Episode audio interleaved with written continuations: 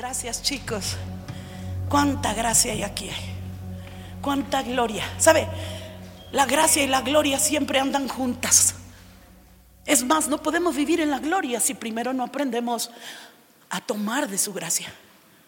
Nadie puede tener la capacidad de estar parado en medio de la gloria. Te mataría, nos mataría. Moisés le dijo, muéstrame tu gloria. Ay, Moisés, no podrás ver mi gloria, solamente podrás ver la espalda de mi gloria. Porque todavía no había venido esa dispensación de la gracia, esa temporada que hoy tú y yo tenemos aquí. En Jesús el tiempo de la ley fue cumplido. Ahí en la cruz Él llevó. Fue el único que pudo cumplir la ley. Y por causa de esa llave, diga conmigo, la cruz es una llave a la gracia. Entonces, esa gracia podemos tomar esa plenitud todos. Wow. Agradezco a Dios la oportunidad de poder estar hoy delante de ustedes. Agradezco a nuestra pastora Lourdes Acero que está seguramente viendo esta transmisión. Qué enorme oportunidad, qué gran privilegio.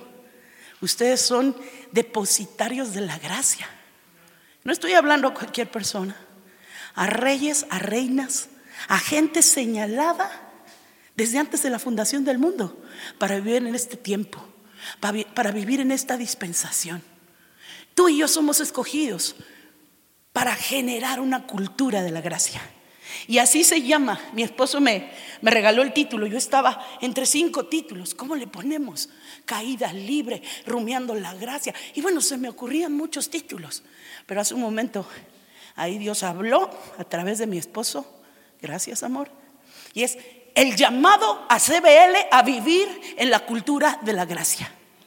Es un llamado a vivir en una cultura, a cultivar, a vivir una experiencia no solamente teológica o de conocimientos, sino la revelación de Dios se vive. Amén. Entonces yo sé que en la medida, la profundidad de esta revelación de la gracia, nuestra vida ya no va a ser la misma. Ah, ah, nuestro cristianismo ya no va a tener el mismo olor. La capacidad de nuestras oraciones va a ser con turbo. Sabes, la gracia le mete turbo a tu vida. Y de eso se trata. ¿Cuántos lo quieren realmente? Amén. De eso se trata. Y ah, rumiando en el tema, y digo rumiando, es insistiendo en la meditación. Así como las vaquitas, ¿verdad? Tienen que masticar varias veces eh, ese alimento hasta que les haga digestión y hasta que pueda ocupar todos sus nutrientes. Así nosotros por eso es que hoy insistimos. La semana pasada el doctor Toño Pérez nos habla un mensaje impresionante acerca de la gracia. ¿Y qué decir del Congreso? ¿Cuántos tuvieron el Congreso configurados a su diseño? ¡Wow! Si no viniste, hermano, no te quiero meter condenación porque estamos en la gracia, pero te la perdiste. Le voy a decir con todo mi amor, no vuelva a hacer eso. No vuelva a hacer eso, como cuando tú mis, el día que explicaban los quebrados y tú faltabas y te decía, a ver, vas a ser fulanito de tal que tú no tenías ni idea. Sabe, usted no se puede quedar afuera. Usted que está viendo la transmisión, no se puede quedar afuera, porque la gracia le está poniendo velocidad a esto. Si estamos viendo cómo lo que está sucediendo en el mundo, cómo se organiza, cómo conspira en contra de la fe, cómo hay toda una guerra para que tú y yo desertemos en la fe. Ya parece que el tiempo de la apostasía está llegando. Hoy, tristemente, muchas personas que venían y que eran parte del cuerpo se han enfriado. Y tal como dice la escritura, por causa de la maldad, el amor de muchos. Pero diga, yo no soy de esos. Yo insisto en la gracia. Yo como la gracia. Yo recibo la gracia. La gracia es un regalo. ¿A cuántos le gusta que le regalen cosas? Ay, a mí, dice la hermana, amén. Yo también. Ahora, ¿a cuántos? les gusta regalar cosas. A lo mejor son menitos. ¿Y a cuántos les pasa que cuando regalas algo y la gente no lo usa y la gente no, no saca, tu suegra no se pone jamás los aretes y ya te diste cuenta que es porque no tiene hoyitos, ¿no? Pero cuando tú regalas algo y no es usado, dime si no una frustración horrible. Ya no le vuelvo a regalar nada. O cuando dan el roperazo, ¿no? Y sabes, Dios nos ha dado el regalo de la gracia. Y muchos lo tenemos en el ropero ahí. Ay, sí, está muy bonito mi concepto. Está muy bonita mi teología. Qué impresionante la revelación. Pero no la estoy viviendo. Y desde el Congreso yo me propuse en mi corazón entrar a la cultura de la gracia. Activarme en la gracia. Aún en las cosas más pequeñitas. La semana pasada, bueno, en esta semana, mi esposo perdió sus lentes para ver de cerca. Y yo tengo lentes para ver de lejos, por eso somos buena pareja, ¿verdad? No andamos por vista, sino por fe, los dos juntos. Y bueno, no encontraba sus lentes porque necesitaba sus lentes para encontrarlo, ¿verdad? Y ahí estábamos una semana buscándolo aquí. Y ayúdenme a buscar mis lentes. Y yo, ay, tu papá ya perdió los lentes otra vez. Y estábamos una semana a tientas, mi esposo, y bueno. Y yo ahí diciéndole, bueno, no hacíamos una entre las dos. Pero en una le digo, ¿Antier fue o ayer? Y vamos poniendo la, la, gracia en acción. Oye, vamos a ponernos de acuerdo. Uno, ponte de acuerdo. Dos, dijimos, Espíritu Santo, revélanos por gracia dónde están los lentes. No les miento, en el instante se paró mi esposo del sillón, caminó, se agachó debajo de la cama, hizo así, oh, ah, no, no hizo así, se agachó, metió la mano y ahí estaban. Dijo, no, no te pases, me estás engañando, sea, ¿los tenías o qué? No, ahí estaban. ¿Que no habías buscado? Sí, pero no los vi. Y muchas veces estás buscando cosas que son tuyas y a causa de tu falta de gracia, de falta de revelación, lo tienes enfrente y no lo has tomado. ¿Sí o no? Y así como en cosas pequeñitas donde podemos ver la mano de Dios. Ay, gran testimonio, encontró sus lentes la hermana, ¿no? Usted podrá decir, pero si podemos nosotros desarrollar cultura de la gracia en las cosas pequeñas, que cuando vengan las cosas grandes, ya estás entrenado, dices, oh, yo sé que todo lo que yo le pido al Señor, Él me lo da, porque hay una gracia que está operando a mi favor. ¿No le encanta eso? Nos enseñaba el pastor Cano, también Toño lo volvió a repetir. ¿Cuánta gracia podemos retener? ¿Cuánta gracia podemos eh, recibir? Tanta como estés dispuesta a tomar. Lo voy a decir otra vez. ¿Cuánta gracia puedo yo tener la capacidad de absorber, de vivir? Y el Señor te responde, tanta como tú estés dispuesto. Hay unos que se conforman con poquito. Tres gotitas y ya se empacharon. Un congreso y ya no quieren venir la semana que entra. Ay, Dios, ya descalabramos. Ay, no, ya fue mucho, Dios, no, ya. Necesito yo tener motivos de arrepentimiento, así que me voy al mundo un rato. No te puedes empachar de la gracia. No, usted no se puede saciar. Si algo produce la gracia, por eso la palabra nos muestra gracia sobre gracia. Y a esa gracia hay otro escalón de gracia. No te quedes, soy salvo. Yo recibí, recuerdo que hace años el Señor me sanó mi Juaneta, hermana. Sí, pero ahora Dios no solamente te quiere dejar ahí, quiere restaurar tu familia Quiere promoverte en tu, en tu negocio. Quiere que te cases. Digan amén los solteros. Amén, por favor. Gracia para todo. Necesitamos la gracia de Dios. Y, um, y en este estudio, tengo que irme rápido porque estamos en la reunión sándwich. Usted sabe que después de esta reunión hay otra a la una y media. Así que le pido la gracia al Espíritu Santo para que no me quede con nada de lo que el Señor me ha dado para soltar en esta hora. Y que sea Él, que sea Él. No importa quién esté aquí al frente. Tal vez digas, ay, es que esa señora grita mucho, o sea, porque este toma cafeína o qué. Usted no discuta con el Señor por el vaso, tómese el agua, tómese el agua de la vida. Usted y yo somos un recipiente de gracia. Y el Señor quiere usarte. Mira lo que dice la palabra de Dios. me encanta esto. Definición, bueno, primero vamos a esta definición acerca de la gracia que me encantó. Estaba yo escuchando a Kenneth Hagen, un pastor padrísimo, bueno, yo le digo así padrísimo porque tiene unas revelaciones padrísimas acerca de la gracia, súper impresionantes. Y Fíjese lo que él hablaba acerca de la gracia. Tiene una, mucha revelación al respecto. Y él dice, la gracia Es ese deseo inmenso, incontrolable, vehemente, irrefrenable de Dios de tratar al ser humano como si nunca hubiera pecado.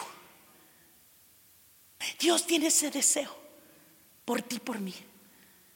Y por eso, ese derramamiento de la gracia en Jesús, que es la gracia personificada. Porque quiere tratarnos como si nunca la hubiéramos regado, jamás. Amén, no solo en el pasado, hoy. Pero tristemente les tengo que decir que yo en medio de esta revelación desde el Congreso he estado golpeándome constantemente y descubriendo por la gracia de Dios actitudes en mí religiosas que me hacían estar negando la gracia de Cristo. Sí, tú puedes estar viviendo el cristianismo en tus propias fuerzas, en tus propios méritos. Es que si no oro, entonces el Señor no me va a responder. Es que si no ayuno y pareciera que llega un momento en que tú estás más grueso que Dios o crees que estás o que estamos, que todos nos toque.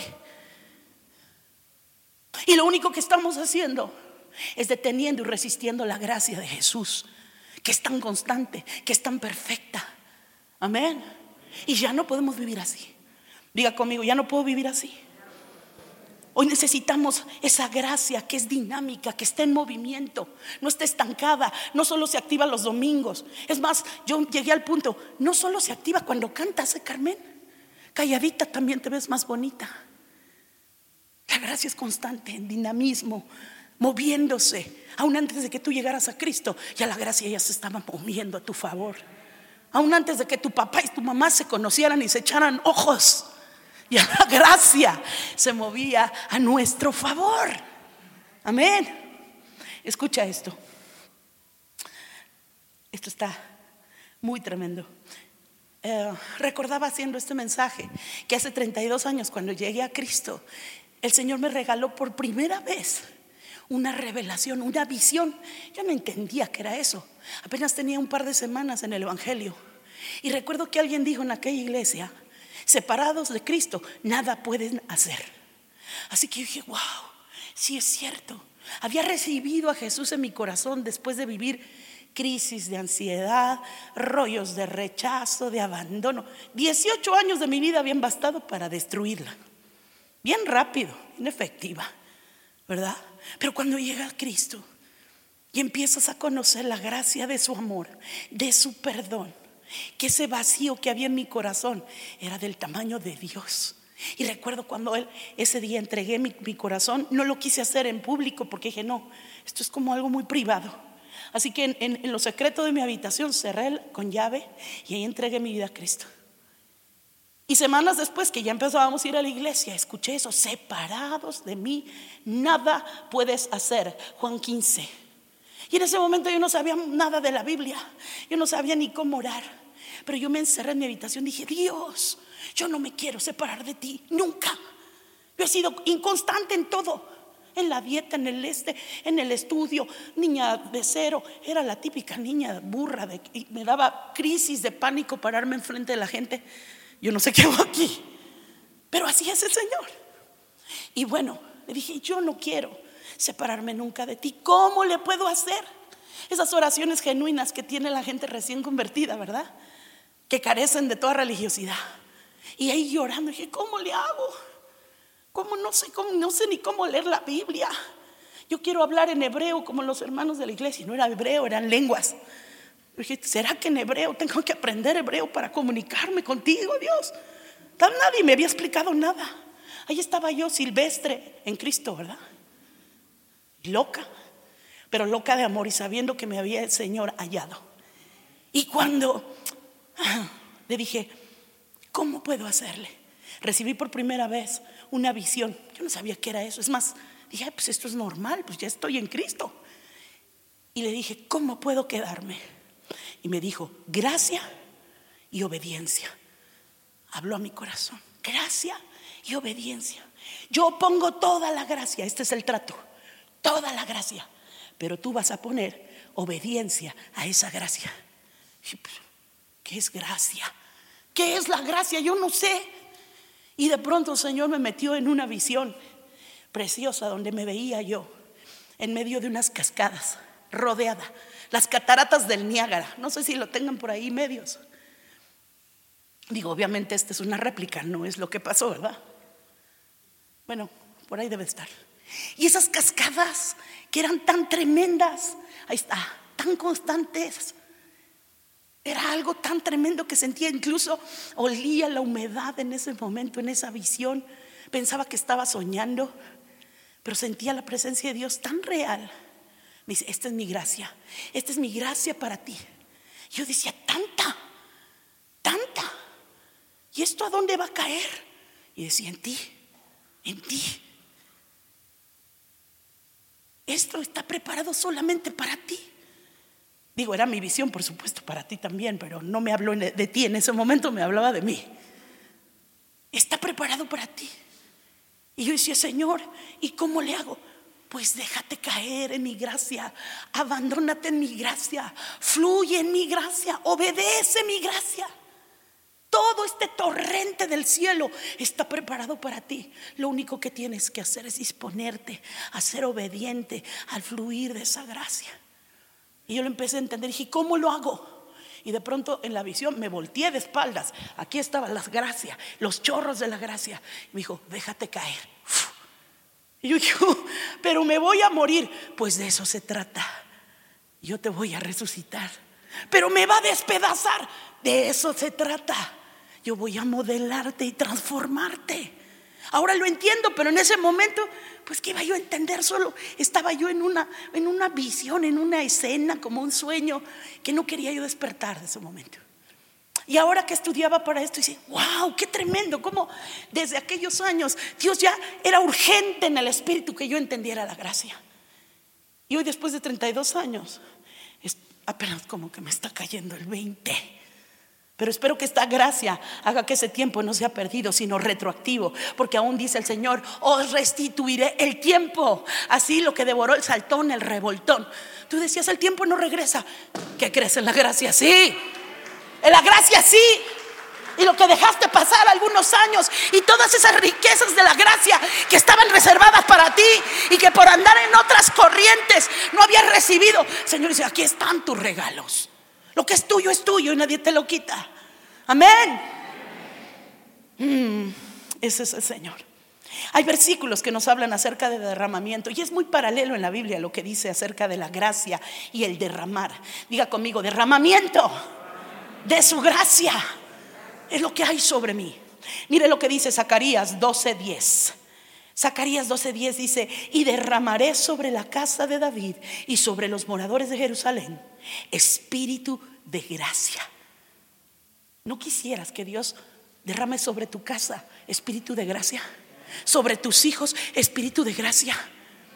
A la hora de tomar decisiones en los negocios, espíritu de gracia. Para restaurar la familia, para restaurar las parejas, espíritu de gracia. Y eso es lo que está ordenado para nuestra casa, Centro de Vida Lomas. ¿Qué digo? Sería muy egoísta. Para toda la iglesia de Cristo. Para ti que me estás viendo, para ustedes que no vinieron hoy a la iglesia porque no pudieron. Hay espíritu de gracia derramándose sobre ti y sobre tu casa. Amén. Segundo versículo que habla de derramamiento. Y este me encanta. Y gracias Silvia que estás hoy aquí.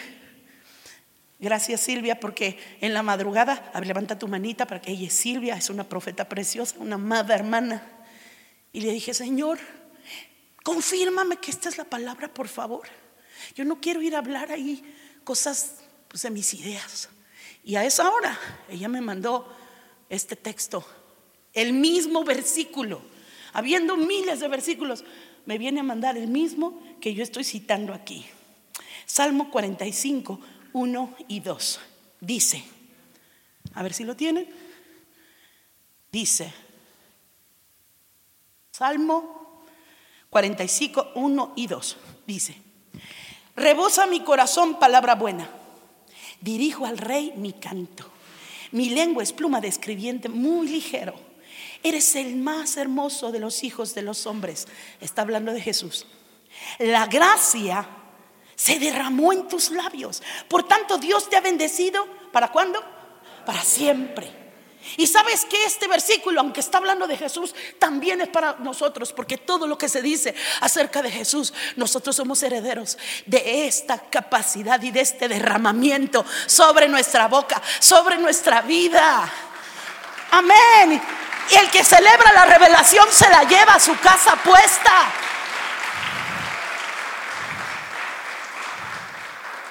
La gracia se, derramó en tus labios. Yo puedo ver una iglesia, ahora que sea lo de un millón para Jesús, con la gracia de Jesús eh, eh, derramada en los labios a través del poder de Dios. Y que no nada más van a salir con playeras, no nada más vamos a manifestarnos nosotros, se va a manifestar Cristo en las calles. La gracia, el poder, ¿sabes? La gracia nos lleva a la salvación, pero hay otro nivel de gracia. La gracia nos lleva a la sanidad, pero no hay solamente eso. La gracia nos lleva al poder de Dios. Y no solo eso, la gracia nos lleva a la gloria de Dios. Dice la palabra, gloria a Dios en las alturas, en la tierra paz y buena voluntad. ¿Sabe? La gloria es el ambiente, la atmósfera del cielo, pero la gracia es la atmósfera de la iglesia. Es gloria en la tierra. Es esa gracia. Y tú y yo no podemos, ah, yo quiero la gloria de la, la, postrera casa, será mayor que la primera. Queremos gloria, pero no queremos pasar por la gracia. Y, saben que esta, este mundo hay, un, hay una hay algo que es una contracorriente, hablando de, este, de esta cascada de la gracia que nos quiere sumergir en esa corriente, en esa cultura. Hay una contracultura que es la contracultura de la muerte, la contracultura, la corriente del mundo. Esto está en Efesios 2.1 y vamos a leer. Dice, ¿lo tienen?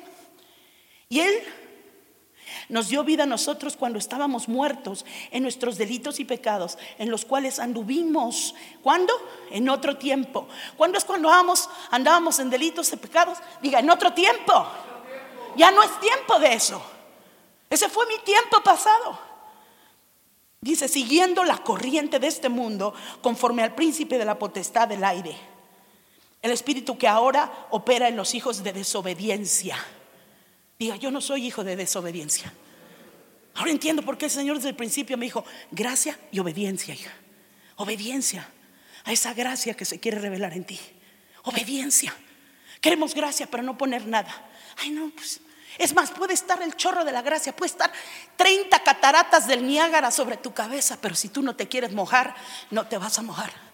Me quito. Se trata de ponernos en el ángulo correcto, donde esa gracia nos transforme, nos moje, nos vivifique. Amén. De eso se trata la gracia.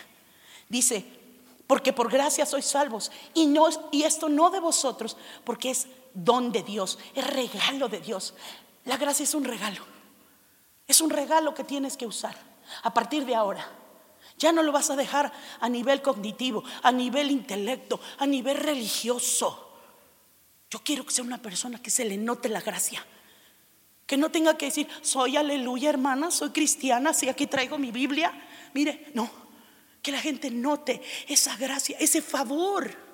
La gracia nos lleva al favor de Dios, lo platicamos hace un momento con los hermanos allá atrás.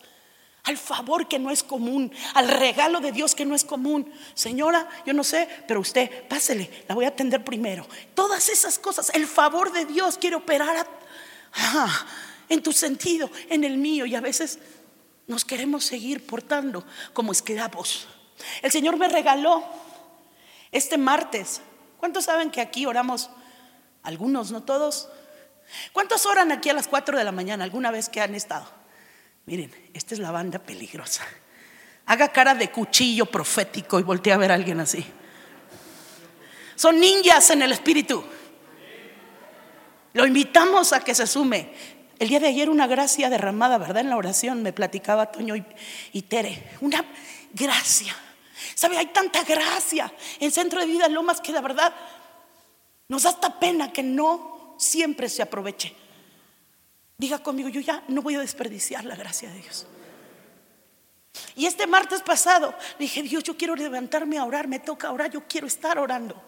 Pero despiértame, porque a las 4 de la mañana, créame que por más gracia, hijo, dije, Señor, despiértame. Despiértame tú, nos decía el, el, pastor Cano, que le pide al Señor, ¿verdad? Cuando en sus fuerzas él no puede y el Espíritu Santo lo despierta. Claro, puse mi, mi, mi alarma, pero a veces que con todo día alarma no me despierto. Así que puse mi alarma a las cuatro y de pronto tu, tu, tu, tu, tu, sonó. Y esas veces que se te levanta un ojo y el otro no. Y mientras estaba en eso, el Señor me regaló otra visión que les quiero compartir, porque es para ti, es para mí en este tiempo. Me regaló una visión increíble, ahí entre dormida y despierta. Y de pronto pude ver esto. ¿Me ayudas, Billy? Le doy gracias a Dios por el equipo de medios, porque Dios está haciendo algo en medio de los jóvenes de Centro de Vida Lomas. Se están revolucionando. Si tú eres un joven, no te puedes quedar afuera de la gracia. Júntate con estos chavos que están haciendo arder los cielos. Y bueno, ahí está. Y de pronto esa imagen vino a mi mente, a mi corazón, mientras trataba de despertarme. Y veía una persona colgando en un risco, sostenida como está ahí de unas raíces secas. Esta persona a causa de que ya llevaba tiempo luchando para no caerse al vacío, tenía las manos sangradas. Yo me acerqué en una visión, así como un zoom, y vi su sangre. ¿Qué onda? Y tronaba las raíces secas, cada vez menos. Y yo decía, se va a caer. ¿Quién es? No, yo pensaba, sé, sé que es el Señor, me está hablando algo, pero tengo que recibir, absorber todo lo que estoy viendo. Y esa persona que estaba así colgada, de pronto no resistía, ¡pum! Se soltaba. Y en el momento en que ya iba a empezar a caer, ¡pum! Justo a tiempo, una mano lo sostuvo, la mano de Jesús, la gracia personificada. Jesús, que siempre llega a tiempo. Jesús que no permite la caída libre de nuestras vidas, que no lo permitió. ¿Qué hubiera sucedido? Si yo no hubiera sido alcanzada hace 32 años, a lo mejor ya no viviera. Tal vez hubiera podido suicidar o anduviera de borracha, yo no sé dónde, no sé. Pero seguramente mi historia no sería esta. Jesús llegó a tiempo, jamás llega después, justo a tiempo. Pero en el momento en que yo abrí mis ojos, dije, wow, con este sueño me vino la interpretación, entonces supe que era el Espíritu Santo y me decía, te voy a interpretar.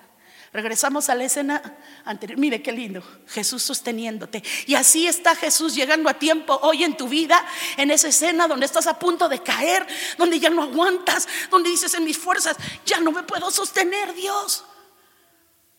Y justo ese hombre no podía con el peso de su carne, diga conmigo, peso de la carne. Algunos son más pesados que otros, pero hablo en el sentido espiritual. La carne pesa.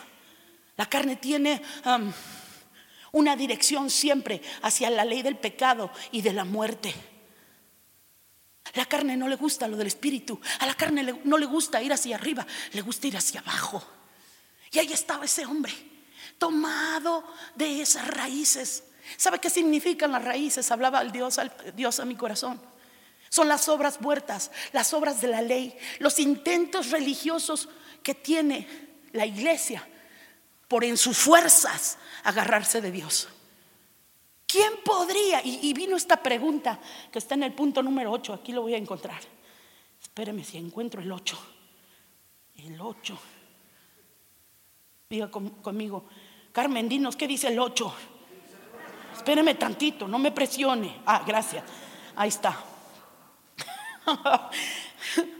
es que me emociono y dejo de ver mis apuntes, pero, ¿sabe? E, e, es, es, algo importante lo que, lo que Dios puso en mi corazón. Me hizo una pregunta. ¿Quién podrá sostenerse a salvo en sus propias fuerzas en medio de este tiempo post pandemia? ¿Quién podrá sostenerse a salvo en sus propias fuerzas ahora mismo? Ya no podemos. Ya la religiosidad ya nos estorbó. Ya se rompieron esas raíces secas de nuestras propias fuerzas. Ya no podemos. Ya no podemos ni respirar. Platicaba ya atrás con, con Silvia. No puede ser que nos ponemos el bozal, no podemos respirar, nos lo quitamos. Ay, no, porque me voy a contagiar. Y estás con la paranoia. Por supuesto, nosotros aquí defendemos la prudencia, por eso hacemos el protocolo de sanidad. Pero también estamos convencidos que en medio de la prudencia y que estamos haciendo las cosas en orden, es el Señor el que nos guarda. Si el Señor no vela la casa, en vano trabajan los que la edifican. Si el Señor no guarda nuestras vidas, en vano hacemos lo que hagamos. Es Dios quien siempre llega a tiempo, quien guarda de cuántos peligros Jesús te ha librado que ni te enteras, ni enteraste jamás. De cuántas cosas. Amén. Así que mantenernos en Cristo ni siquiera depende de nosotros, depende de Él. Él es el que pone el querer como el hacer por su buena voluntad. La gracia produce en nosotros el poder de Dios. Por eso dice la palabra en Romanos, bástate mi gracia, hermanos. Es, a ver, ayúdame, Toño, ¿cuál es? Porque aquí lo tengo, pero el 8 ya me distrajo. Bástate mi gracia, dice, porque mi poder se perfecciona en medio de tu debilidad. Ahí lo tienen, ya me lo encontraron. Segunda de Corintios 12, 9. Este no lo tenemos que tatuar en el corazón. Ojo, les dije corazón, chavos, ¿eh? con toda la cara tatuada. Dice, y me ha dicho el Señor, bástate mi gracia, porque mi poder se perfecciona en la debilidad. Por tanto, de buena gana me gloriaré más bien en qué? Mis debilidades. Si hay algo que te vas a gloriar tú y yo, va a ser en nuestras debilidades. No puedo. La verdad no sé cómo le voy a hacer. Pero sé que sé, que sé que el poder de Dios se perfecciona en aquellas cosas que yo no he podido hacer en aquellas deudas que no he podido pagar, en aquella relación que mis fuerzas no he podido restaurar, en aquel trabajo que no he podido conseguir, en aquel ministerio que no se ha podido activar. Bástate mi gracia, que te basten mis corrientes de agua viva. Seremos capaces de retener esta gracia. Sí, Señor, Quiero ser como Bob Esponja. Y retomar toda esa gracia para vivirla. Para que lo que salga de mí no sean obras de la carne, sino frutos de la justicia. Te cambio las obras de tu carne por los frutos de la justicia que produce la gracia de Jesús sobre ti, sobre mí. Que si nos vamos a desvelar y nos vamos a parar a las 4 o 5 de la mañana, no va a ser por un esfuerzo religioso de cucurucho, oh, sí, sino es que me despierta el amor. Estoy enamorado de Cristo, estoy enamorado de su obra. Que sea eso, amén. Esa es la gracia que quiere operar en ti y en mí. Qué bueno, dice el Señor, que no te puedes sostener ni mantener, ni ser autosuficiente. La ideología de la autosuficiencia es algo que el mundo está apuntalando ahora con esta revolución tecnológica, con esta revolución ideológica. Autosuficiente. Yo soy cristiano on demand. Ya le ponemos nombre. Si quiero me meto a esta iglesia, si quiero me meto a la otra. No me comprometo. ¿Para qué nos casamos? Luego nos vamos a estar queriendo divorciar. On demand, lo que hoy se me antoje. ¿Sabe? La gracia establece compromisos. La gracia establece pactos. Hoy en día los jóvenes quieren intimidad sin pacto. No sé por qué estoy diciendo eso, no está en el punto 8, no está en ningún lado. Pero sé que el Espíritu Santo me está diciendo, dile a mi iglesia que no pueden vivir en relaciones de intimidad sin pacto. El pacto de la gracia defiende tu corazón, defiende el proyecto de vida, defiende el propósito que hay de Dios sobre ti. Amén. Si no está operando la gracia en ti, está operando la desgracia. Y lo dijeron en el Congreso, me gustó así como que para decirlo así con ganas como el pastor. Ahorita me quiero aventar como el pastor Cano, pero no sé si la gracia me alcance. O a ustedes para resucitarme ahí. Y no, ya se mató porque nadie tuvo fe y nadie pudo orar por ella. No, no, no lo voy a hacer. Que no falte la prudencia. Que abunde la gracia, pero no falte la prudencia. Amén. Fíjese lo que dice Isaías 52, 10 me encantó. Y volviendo a la visión esta de que Jesús sostuvo a esa persona. ¿Sabe quién era esa persona? Que vi en mi visión. No, no le voy a decir. No, no, no, no. No creo que él quieran. ¿Eras tú? ¿Era yo? éramos cada uno de nosotros en la iglesia. Era esa persona que hoy vino a la iglesia desesperada, en una situación insostenible. Ya no puedo soportar a mi esposa, a mi esposo. Toda la pandemia hemos estado ahí como leones peleándonos. Ya nos despedazamos, ya. Una situación, no, no es catarsis, mi amor, no, no te preocupes. Una situación insostenible. Ya no, no tengo dinero. Me cerraron la empresa, me corrieron del trabajo. No tengo ya, es lo que hay. ¿No? Como decía mi abuelita, sácale sangre a la pared, Carmela, y si le sale sangre, yo te doy los mil pesos que quieres. Pues, pues tienes a la abuelita rascándole. Una situación insostenible, colgado del precipicio. Pero Jesús, la gracia llega a tiempo. La gracia te libra de la caída libre. La gracia te rescata. La gracia de Jesús. Cuando no puedes más. Cuando dices, me voy a enfermar, ya me está doliendo. Ya no huelo, ya no. La gracia te despeja la mente, te sacude al hechicero y a la hechicería y el espíritu de control que ha conspirado contra toda la humanidad para controlarnos. Eso nomás es, poquito. Mi esposo me dijo, no andes de pandémica ni de conspiracionista, relájate Carmen. Bueno, ya me regresé, nomás fue poquito. Amén ahora que mi esposo estuvo ahí encerrado por, por COVID, gracias a Dios, está bien, no pasó nada, no nos contagiamos, no hubo secuelas. Pero el Señor me decía, no importa el hechizo ni el hechicero, mi pacto es superior a todo hechizo. ¿Y por qué digo hechizo? Todo aquello que arma con, dice, ninguna arma que dice forjada. ¿Usted cree que el coronavirus no es un arma forjada? Es un arma microbiológica. Pero dice, toda arma forjada contra ti, no. ¿No qué? No prosperará. Y si Dios lo dijo, más me vale vacunarme con esa palabra. Vacúnate también con la moderna, la china, la de Tepito, la que pongan.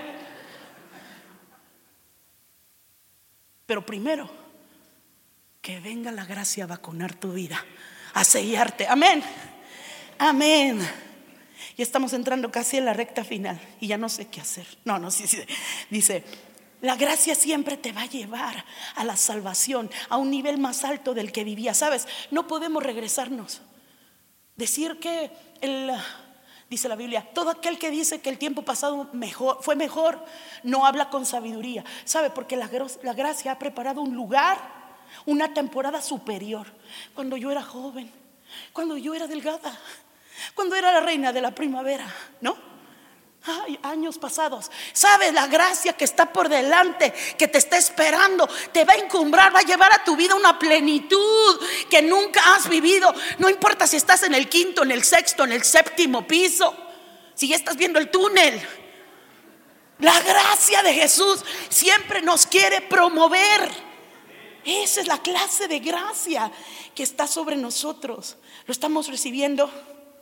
¿Cuántos reciben esas cascadas de la gracia de Dios que quieren que se active? Yo no vengo a enseñarle teología porque estoy muy lejos de eso. Comparto de mi corazón.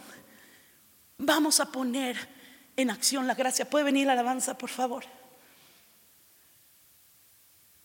Vamos a poner en acción la gracia. ¿Me pasas esa cajita roja, hijo? Y el Señor me dijo, llévales Gracias. Llévale a mi iglesia este regalo. Tres de la mañana y yo buscando una caja en toda mi casa. La gracia de Dios. La gracia. Llévale un regalo especial a mi iglesia esta mañana. ¿Y qué le voy a poner, Dios? ¿Qué le voy a poner? Tú nada. ¿Yo? Mejor te... ¿Lo quieren? ¿Lo van a guardar ahí? ¿Lo vas a empolvar? ¿Se lo van a dar roperazo a la suegra? Es mío, diga, ese regalo es mío. Porque por gracia sois salvos. Y esto no de vosotros, dice la palabra, porque es don de Dios. Meli, ¿me ayudas, por favor? Como representante de la iglesia te entrego esto. De la segunda reunión. Ahí no hay nada. Así hay.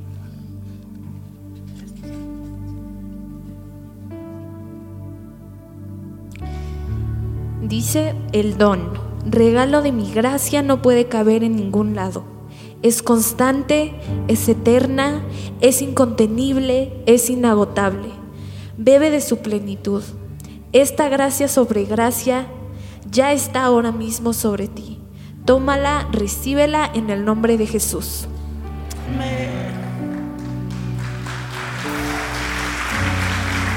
Póngase de pie, mi hermano. Levante sus manos. Es solo un ejemplo.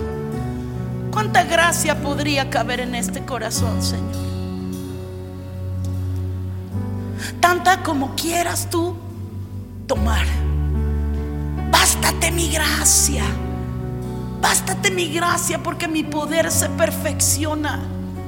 ¿Sabe? La gracia está conectada con el poder, me decía Toño hace un momento. La gracia de Jesús nos conecta al poder que se hace perfecto. Es poder. La gracia es poder. ¡Wow! Me gusta eso. La gracia de Dios es poder en medio de mi debilidad. Y el lugar en donde se hace poderosa la gracia es ahí cuando tú ya no puedes. Es ahí cuando estás colgando de un hilo. Es ahí cuando tienes síntomas de cáncer. Es ahí cuando el, médico te dijo, pues no hay esperanza. Dejemos que la ciencia avance y la gracia avanza más. Señor Jesús, que el río de tu gracia venga hoy sobre mí. Que el río de tu gracia venga hoy sobre mí. Que la cascada de la gracia, que las fuentes de arriba se abran en Jesucristo. Y la revelación que yo necesito tener de la gracia crezca. No necesito conocimiento, Señor. No necesito solo una experiencia religiosa. Necesito, Señor, que mi entendimiento, Señor, se rinda tu gracia. Se rompen, oigo cómo truenan todas las raíces viejas y podridas de donde te estabas aferrando. Tal vez esa, esa raíz se llama tu economía. Tal vez esa raíz se llama a, a, a tu profesión, a tu puesto de trabajo, a tu ministerio, a tu lugar en la iglesia, a tu instrumento musical. Me dice Tabito, sí. ¿A qué te habías aferrado? ¿A qué te habías aferrado? A una persona. Ay, es que si se muere mi esposo, yo me muero después de él. No, no, no, no. A mis hijos, que no se casen mis hijos, mis hijas. Me aferro. Ya me la pidieron a esta, híjole. Pero no me puedo aferrar. ¿Está listo para entrar a la cascada de la gracia? Medios están listos.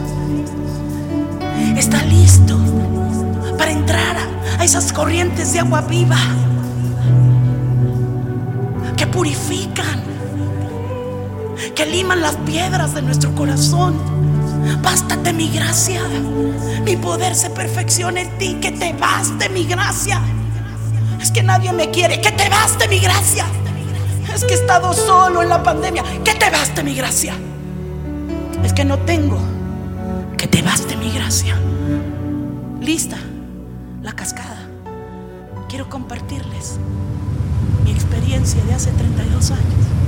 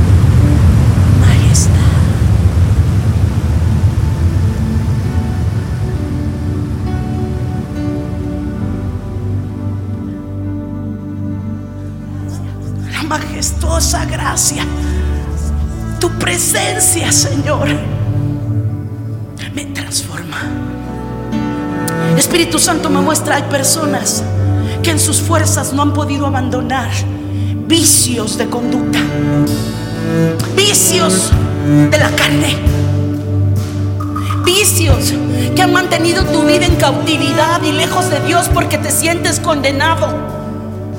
Pero hoy delante del trono de la gracia donde está fluyendo este río inagotable no era solo para mí, es para ti también. Dios no hace excepción de personas. Jesús nos regala gracia abundante. De su plenitud tomamos todos. Toma de su plenitud, tanta como puedas tomar. No solo hoy aquí, mañana allá afuera mientras comes, cuando vas a dormir, cuando te bañas, cuando estás con tu familia, cuando trabajas, cuando produces, cuando tomas y tocas una puerta. Le estoy hablando porque quiero ofrecerle mi producto. La gracia está por delante abriéndote puertas. Bástate mi gracia. Ah. Bástate mi gracia para saber que no te vas a enfermar. Bástate mi gracia para que sepas que tus pulmones están blindados por mi espíritu, por mi sangre, por mi presencia. Bástate mi gracia. Hoy suéltate de las raíces. Suéltate de las raíces podridas. Algunas son raíces de amargura, raíces de amargura donde has estado agarrando aquella, aquella ofensa que alguien te hizo. Y como dice la escritura, cuiden que no brotando alguna raíz de amargura, por esa sean algunos contaminados o muchos contaminados y dejes de alcanzar la gracia. ¿Sabe? Hoy hay gente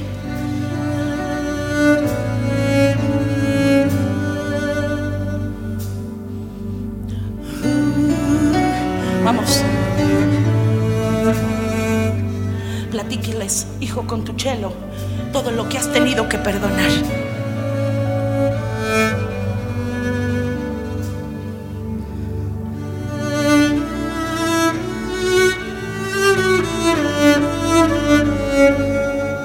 La gracia le dice al ofensor, no me debes nada,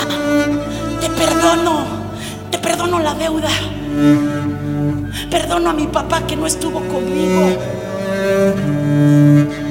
Perdono a esas personas que me ofendieron. Suelto las raíces. Levanta tus manos si tú habías vivido en eso. Sé que estamos sobre el tiempo. Ya estoy terminando. Pero Espíritu Santo está libertando ahora mismo. Libres, libres de toda ofensa, libres de amargura, libres de autosuficiencia, libres de religiosidad, libres de tus propias fuerzas.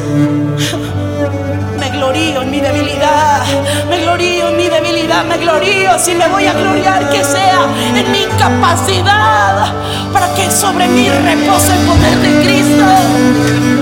Uh, recibe esa gracia. Gente sanando ahora mismo, huesos secos.